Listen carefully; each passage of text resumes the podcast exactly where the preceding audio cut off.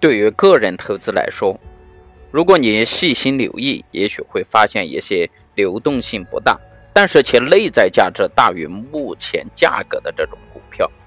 如果发现了，就把握机会，赶紧买进吧。或许这就是被大型投资者所忽略的。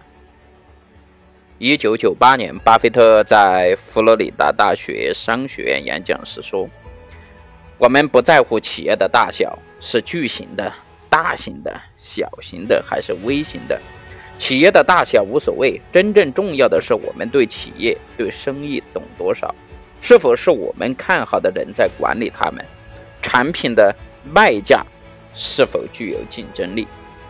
巴菲特认为，他可以投资的企业都具有相同的特性，在熟悉的能力圈内具有良好的竞争力，拥有诚实和能干的管理层。在他看来。企业不分大小，只要符合他的投资标准，他都会投资。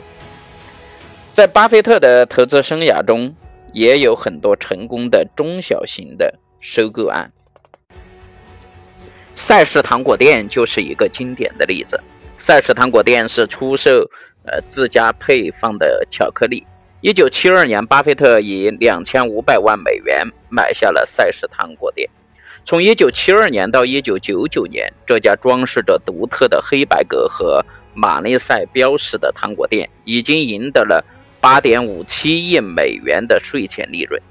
1999年，赛氏糖果店的税前利润为7300万美元，它的运营利润占到了24%，创下了历史记录。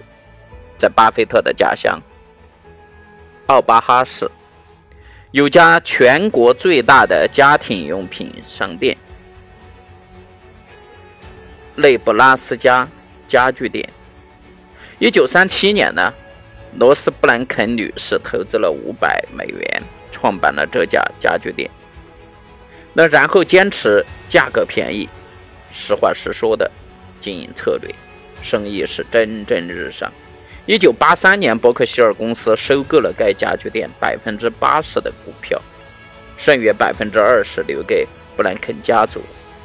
虽然这个商店的营业面积仅仅只有二十平方米，年销售额却高达一亿美元。